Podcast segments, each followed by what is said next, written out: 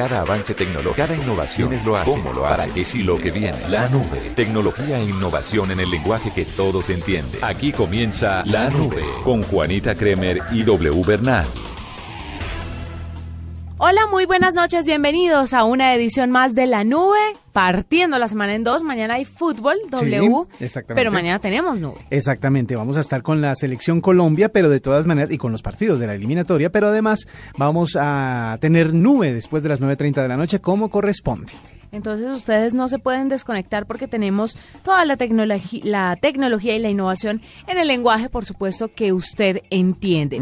Y empezamos con un tema muy interesante, W, porque hace poco hicieron una investigación acerca de los filtros que las personas que utilizan Instagram le aplican, digámoslo así, a sus fotografías.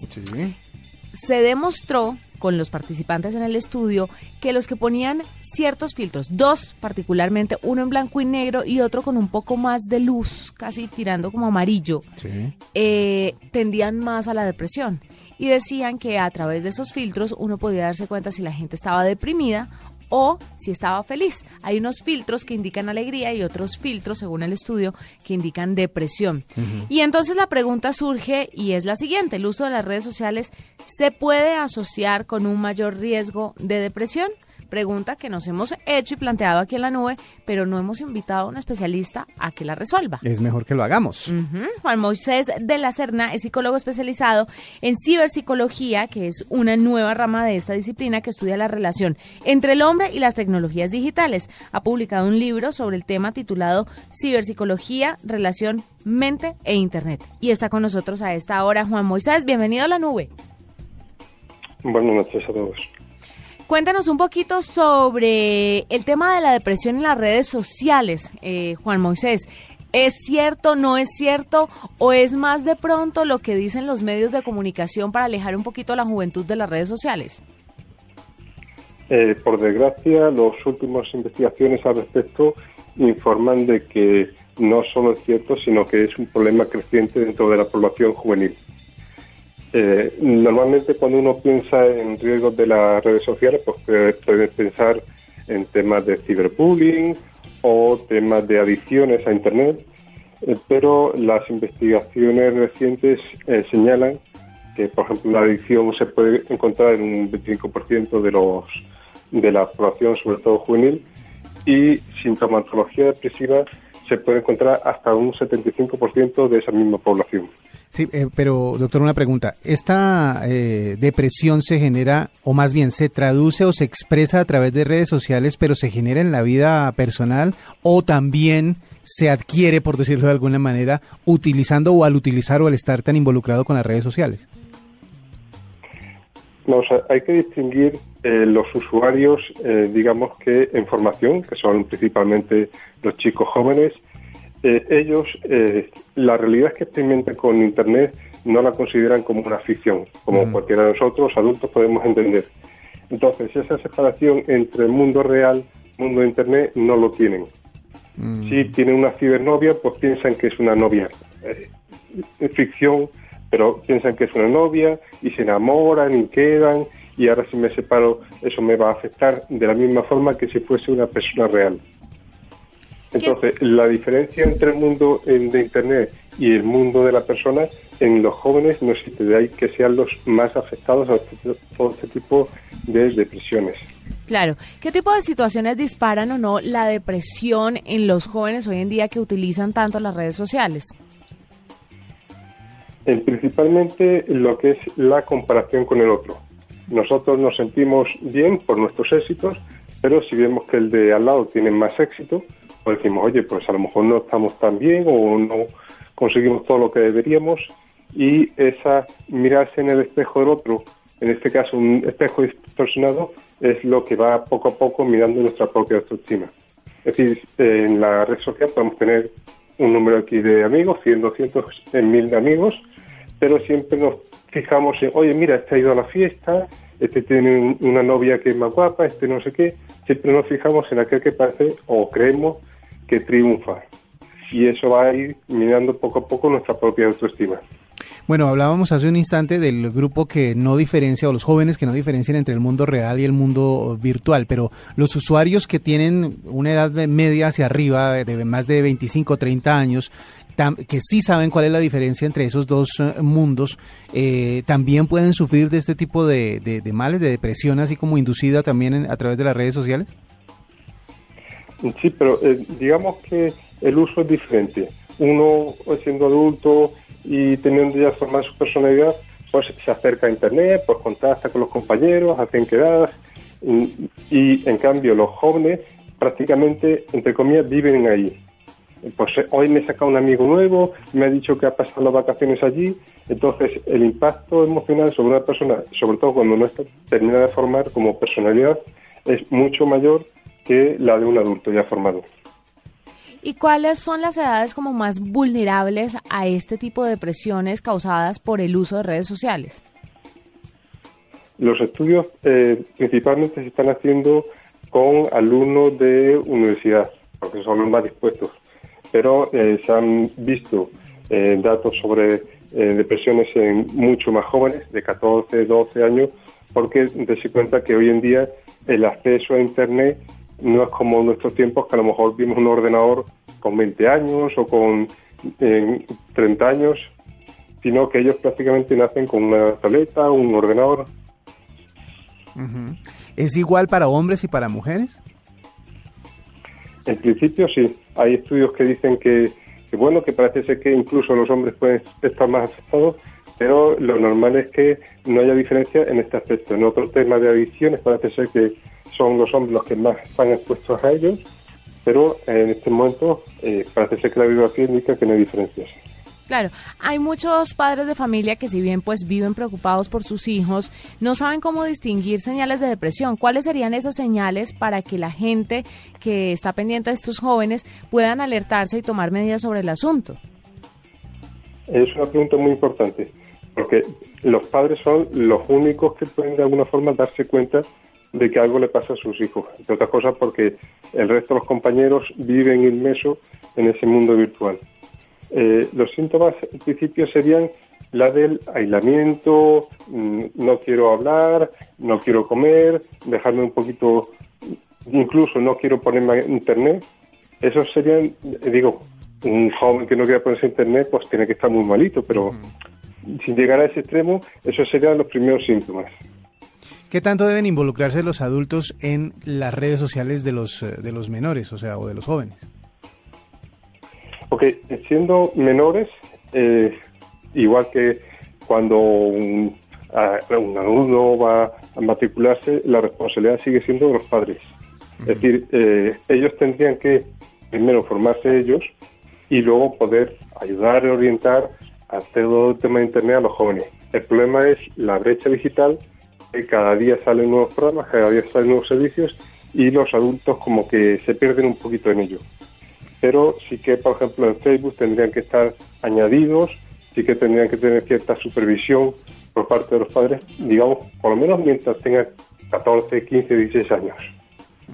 ¿Qué es lo más preocupante que puede pasar con estos niños? Pues obviamente hemos conocido casos de, personas que se han suicidado por estas depresiones, pero ¿hacia dónde va este tipo de personas? ¿Qué es lo que se puede esperar de, de, estas, de estos personajes si no les ponemos atención y no prestamos la debida ayuda en su debido momento?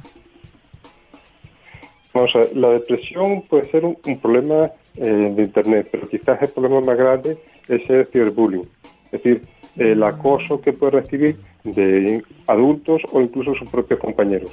¿Por qué? Porque uno está deprimido y bueno, más o menos puede llevarlo consigo mismo.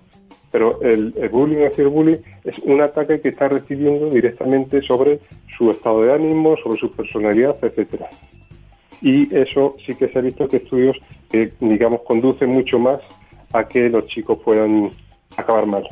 ¿Qué se puede hacer para prevenir este tema? ¿Qué se puede hacer para prevenir esa depresión en los que están tan involucrados con las redes sociales? En principio sería fijar unos horarios. Eso es casi imposible hoy en día con los jóvenes decirle, oye, pues suelta el celular, suelta la computadora, pero sería lo lógico, fijar unos horarios y tener incluso dentro de la familia un tiempo para hablar. Si tú tienes un tiempo para hablar con tu hijo, sabes que algo puede ir bien o puede ir mal. Si no le des y nada más que ponen notitas y vuelvo a las tres o qué tal la clase, eh, ahí no te vas a dar cuenta si va a, hay un cambio en el comportamiento, en el estado de ánimo del joven. Pues nos queda claro, Juan Moisés de la Serna es psicólogo especializado en ciberpsicología y nos cuenta un poquito sobre la depresión, las redes sociales y todo lo que se está viendo hoy en día con la juventud IW. Definitivamente volvemos a lo mismo. El control de los horarios en los niños es importantísimo. El control del tiempo que están metidos e involucrados en la red, pues es vital para que como adultos puedan estar un poco más libres de esto que los acecha. o del mal uso de la red, además. Lo que pasa es que se han ampliado los escenarios en donde las personas tienden a buscar... Eh, aprobación más que nada. Entonces ya, por ejemplo, uno los, los, los momentos o los escenarios en los que se desenvolvía era en el colegio o la universidad y, pues su familia. Ahora el escenario se amplió muchísimo para las redes sociales y ahí también hay mucha influencia de todas las personas a las que uno sigue o que lo siguen a uno. Entonces es como ese, ese juego de ver cómo se compensa la virtualidad con la realidad para que no afecte tanto a las personas. Siempre las relaciones son las que generan la mayor cantidad de sentimientos buenos o malos, las relaciones con las personas y pues obviamente como decía nuestro invitado hace un rato, como la gente no muchas veces no diferencian entre el mundo virtual y el mundo real, esas relaciones pueden ser más complicadas de manejar y por eso es que se llega a ese problema. Pero es verdad, lo que hay que hacer es vivir un poquito más conectado con, con la realidad. Y supervisarlos y no darles el acceso a Internet como un momento de alivio para ustedes los padres de familia. Como para que se entretengan. Claro, mm. porque es que es lo que muchos padres de familia hacen. Le sueltan el aparato al muchachito y él, pues obviamente en el ocio empieza a buscar a ver cómo se entretiene. Pero lo importante, lo interesante del tema de Internet es que ofrece tantos contenidos que si uno como papá está guiando a los hijos en esa navegación, seguramente van a poder utilizarlo de una manera correcta y utilizarlo en pro de su educación, por ejemplo. Es muy buena. Como ya lo hemos hablado en casos anteriores. Muchas gracias a Juan Moisés de la Serna que nos acompañó en la nube. Escuchas la nube en Blue Radio arroba la nube Blue, arroba Blue Radio Síguenos en Twitter y conéctate con la información de la nube. ¿Y cuáles fueron las tendencias el día de hoy? Por otro lado. Por otro lado, le quiero contar que durante el día se habló mucho acerca de la participación de Colombia, o más bien de Nairo Quintana, en eh, la Vuelta a España, porque quedó segundo en la etapa, le ganó eh, Chris Froome en eh, el último ascenso, en los últimos metros realmente, pero de todas maneras conserva la camiseta de líder. Pero la gente está como medio preocupada con Froome porque pues quedan pocas etapas de montaña, de montaña muy fuerte, pero la contrarreloj del penúltimo día es la más preocupante. Toca sacarle mucha ventaja a Chris Froome para que quede Em, para que haya tranquilidad a la hora de hacer esa contrarreloj, porque sabemos que él es el especialista. Pero bueno, eso por el lado del eh, deporte, por el lado del ciclismo. Por el lado del eh, proceso de paz, de lo que estamos viviendo por estos días, hoy el Papa, el Papa o el Vaticano mejor anunció que el Papa no se va a involucrar en lo que lo habían invitado a escoger los jueces que van a eh, participar de la justicia transicional. En Colombia, el Vaticano ni el Papa van a participar, mandaron el comunicado oficial diciendo que no es prudente que la iglesia se involucre y por eso es que el Papa dice no, fue un numeral que estuvo manejándose durante eh, varios, eh, varias horas durante el día de hoy como tendencia. El nombre del Papa Francisco también pues estuvo eh, ahí dentro de la conversación en Twitter. Y por el lado de los videos, muchas tendencias también en video que tiene que ver con los últimos días de Juan Gabriel. De hecho, hay muchos videos falsos acerca de lo último que hizo supuestamente Juan Gabriel antes de sufrir el infarto eh, del pasado 28 de agosto. Eh, se ha hablado mucho acerca de la muerte del cantante mexicano, se ha especulado mucho sobre dónde está, quién lo tiene. Ayer confirmó la familia que ya lo había cremado, que tenía, que no no lo van a, no dicen dónde lo van dicen a dónde lo van a enterrar y esa es la polémica. Sabe que yo pensaba, pero solamente mientras que mientras que lo entierran y eso porque la familia quiere tener un momento a solas, pero sabe que yo me pongo a pensar, si yo tuviera un familiar así de famoso como Juan Gabriel, diría, lo entierro aquí, hago un entierro normal obviamente con un muñeco adentro, y en otro lado entierro al, al mi ser querido, porque imagínese cuánta fascinación no debe tener la gente por Juan Gabriel. Yo me Y hay imagino- mucha gente que cree en santería y esas cosas y pueden profanar la tumba del cantante. Es verdad. Es verdad. ¡Qué No, y- susto! Y, además eh, el hecho de, de- de- de visitar o de acompañar la, la tumba de Juan Gabriel de aquí en adelante se volvería un, eh, un problema bastante complicado para la familia. Sí. Por eso es que ellos están tomándose su tiempo para tomar una decisión, mientras tanto lo esperan en México y lo esperan en Parácuaro, que es la ciudad oficial, la ciudad de, original de donde, es ori- donde era originario Juan Gabriel. Bueno, eso por el lado musical, bueno, del lado popular que la gente pues recuerda mucho a Juan Gabriel, pero también por el lado musical, dos videos han sido tendencia en los últimos días. Lo más reciente de Maluma, que se llama Sin Contrato, porque como que está pasadito de tono el video al parecer. No lo he visto realmente, ¿sí? tengo que confesarlo, pero dicen que como que se va más allá de lo permitido, está en el límite de lo que permite YouTube, al parecer. Y el otro es Ruleta Rusa, una canción o un video de Kevin Roldán.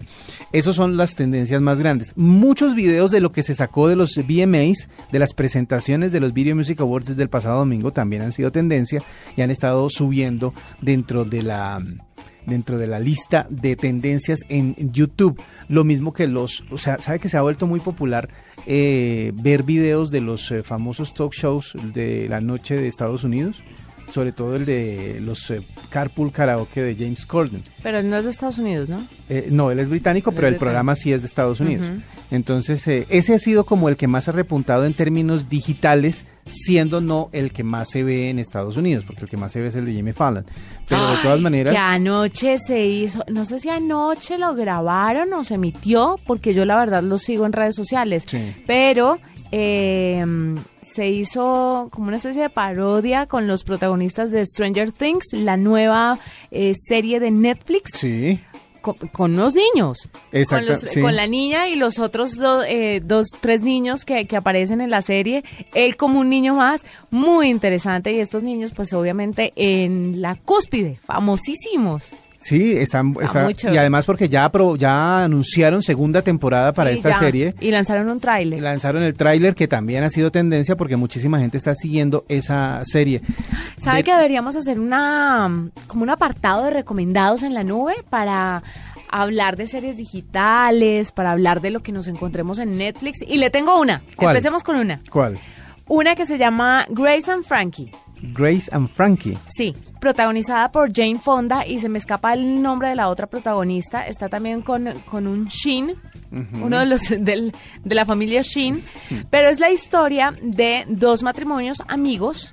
Durante 40 años Sí. llevan ese matrimonio, pero resulta que en los últimos 20 años los integrantes de esos matrimonios han sido infieles, los esposos. Sí. Al final, cuando aprueban el matrimonio homosexual, los respectivos maridos se sientan con sus esposas y les dicen, bueno, las hemos estado engañando durante 20 años, las vamos a dejar porque nos amamos y nos vamos a casar.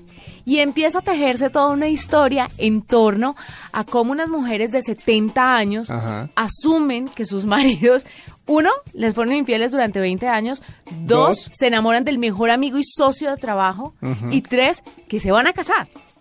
Es impresionante, es muy divertida. Es eh, protagonizada, como usted dice, por Jane Fonda y por Lily Tomlin. Y uno y el, y el Shin que está es Martin Sheen. Martin Y Sheen. el otro protagonista es Sam Watterson. Sí, es, es increíble la cantidad de producciones que tiene y que no se anuncian tanto en Netflix. Sí, sabe que me parece que no son pretenciosos. ¿No? Ellos tiran las series a ver si funcionan cómo o van. no funcionan.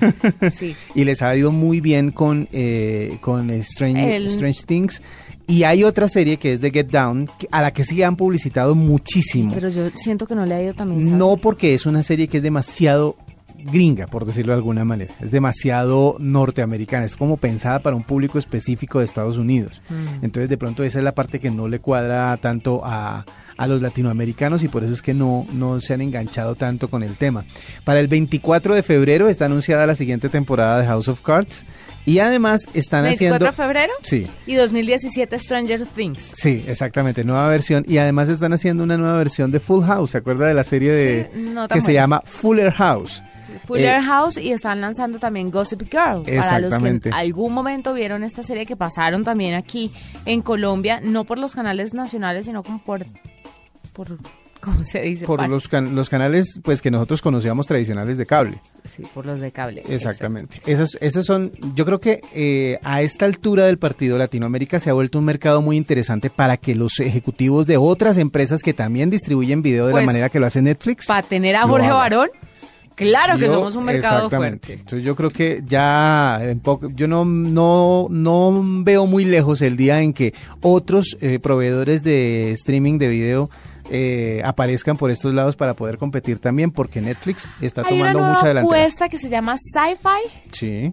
¿La conoce? Pero, pero no, realmente no conozco esa. Sé que muchos de No los sé si sé que muchos de los canales tradicionales de cable están también buscando la manera de ponerse a la par con No, Netflix. no, no, no, sí, eso sí lo sé, pero salió como una apuesta parecida a Netflix. Búsquese Sci-Fi, no sé si, se- si se dice Sci-Fi, Sí. pero Como la ciencia ficción. tiene unas tiene unas series también que le, le hacen mucha publicidad y en estos días vi rodando por ahí en Facebook el como un recuento, un listado de las series más chéveres que usted se puede encontrar en internet, pero no como producciones estadounidenses.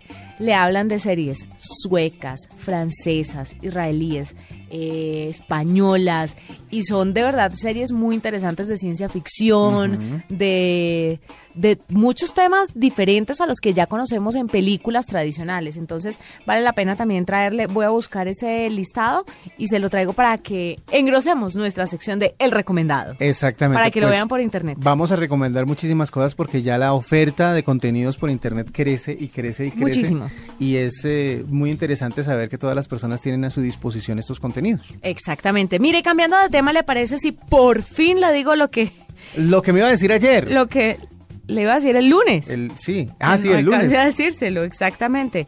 Mire, el lunes le iba a contar sobre los gestos más útiles que usted puede hacer en su iPhone para agregar funciones. Agregar funciones no, para sí, para hacer más cosas con su dispositivo. Sí. Uno de esos es hacerle zoom a los videos. Y no solamente zoom a la hora de grabarlos, sino que cuando usted está viendo un video grabado con su iPhone, usted puede hacerle zoom y ver durante la grabación pequeños detalles que estén en el fondo y que se le escapen. Simple y llanamente, simple y llanamente tiene que pellizcar la pantalla para hacer zoom. Usted ya sabe que eso es conocido, pero aparte de hacer zoom a fotos y a mapas, la función también está disponible para videos que usted haya grabado con la cámara del teléfono y es una muy buena manera de verlos al detalle. Sí, además porque la resolución es bastante, bastante alta, entonces usted va a poder ver justamente los detalles que quiere ver cuando los acerque. Exactamente. Agitar para deshacer. Aunque no es ninguna novedad, siguen usuarios sin saber o desconocen que existe esta opción. Si usted agita el celular brevemente, puede deshacer la última acción. Es como un control Z, Sí. pero en el iPhone. En muchas aplicaciones como Qué bueno. el, el mail, el- los mails, eh, entonces lo puede desactivar también en ajustes, en accesibilidad, pero lo puede dejar y puede borrar con simplemente mover el celular. O sea, como cuando uno sacudía. Sí, pero a mí esas cosas no me gustan. ¿Sabe? Mire, yo tengo un Samsung Galaxy S7 Sí. y tiene una opción de, eh, en la tecla de encendido, usted le da doble, como doble clic, digámoslo Sí. así. Inmediatamente, es una opción muy interesante y es válida.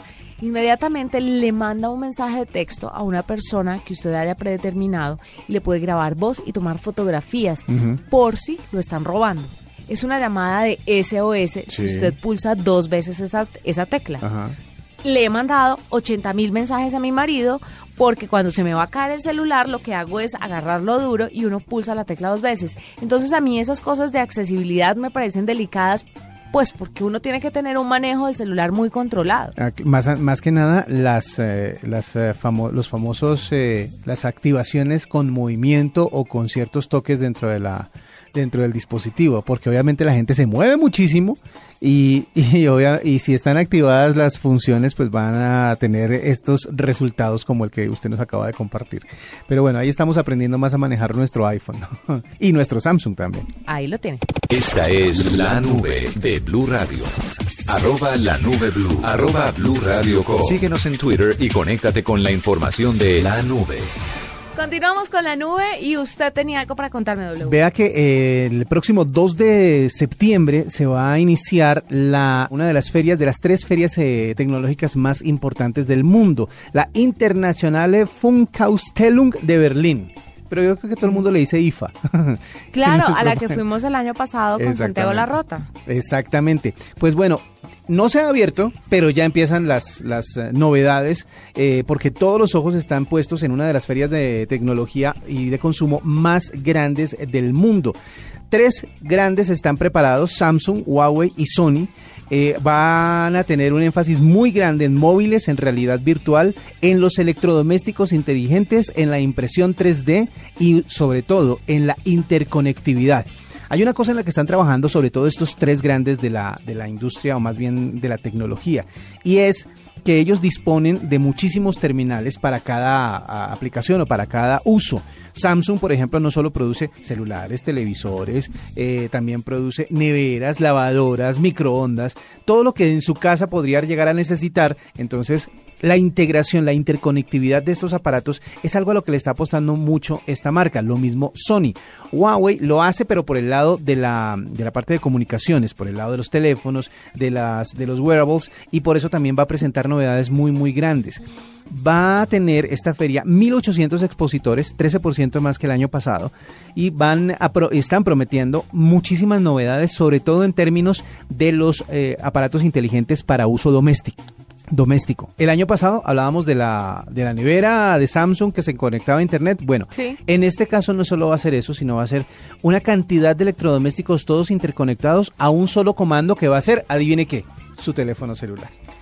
Ese va a ser el comando universal prácticamente para todo lo que usted tenga que trabajar o usar dentro de su casa. Y hay más información para entregarle a las empresas. Exactamente. Porque si se conecta desde su celular, pues ya van a saber usted qué come, a qué hora come, qué le hace falta, qué se le acaba primero, qué le dura más. Increíble, ¿no? Y el primer eh, juguete que dieron a conocer y que se va a presentar este a partir de este 2 de septiembre en esta feria es el más reciente reloj de Samsung ya no es el reloj que conocíamos, eh, que era más o menos una, eh, una banda de, en la muñeca que le daba la información acerca del ejercicio, la hora, no sé qué. No, esta va a tener más, más interacción, va a dejar de ser, entre comillas, ese aditamento a su dispositivo móvil, sino que va a ser en sí uno, un dispositivo móvil. Va a dejar de depender un poco de los celulares, va a dejar de, depender un poco para ser eh, más independiente y a llevarle más información de la manera más cómoda posible. Esto, pues como contrarrestando cualquier tipo de influencia que haya tenido el, el iWatch, que a la larga no ha evolucionado mucho desde su lanzamiento. El, eh, el Gear S3 va a ser como una de las novedades o de la primera que se conoce dentro de esa feria. Así que durante los próximos días vamos a tener muchísimo que contarles a ustedes sobre la IFA 2016. Y es posible que tengamos enviado especial, así que esperen también toda la información precisamente desde Berlín, ¿no? Desde Berlín, exactamente, en esta nueva feria. Nos vamos, fue un placer acompañarlos. Nos encontramos nuevamente mañana después del partido, pasadita a las nueve y media de la noche, para que estén muy conectados con nosotros con toda la tecnología y la, innovación en el lenguaje que todos entienden. Chao. Hasta aquí la nube. Los avances en tecnología e innovación de las próximas horas estarán en nuestra próxima emisión. La nube, tecnología e innovación en el lenguaje que todos entienden. La nube por Blue Radio y bluradio.com. La nueva alternativa.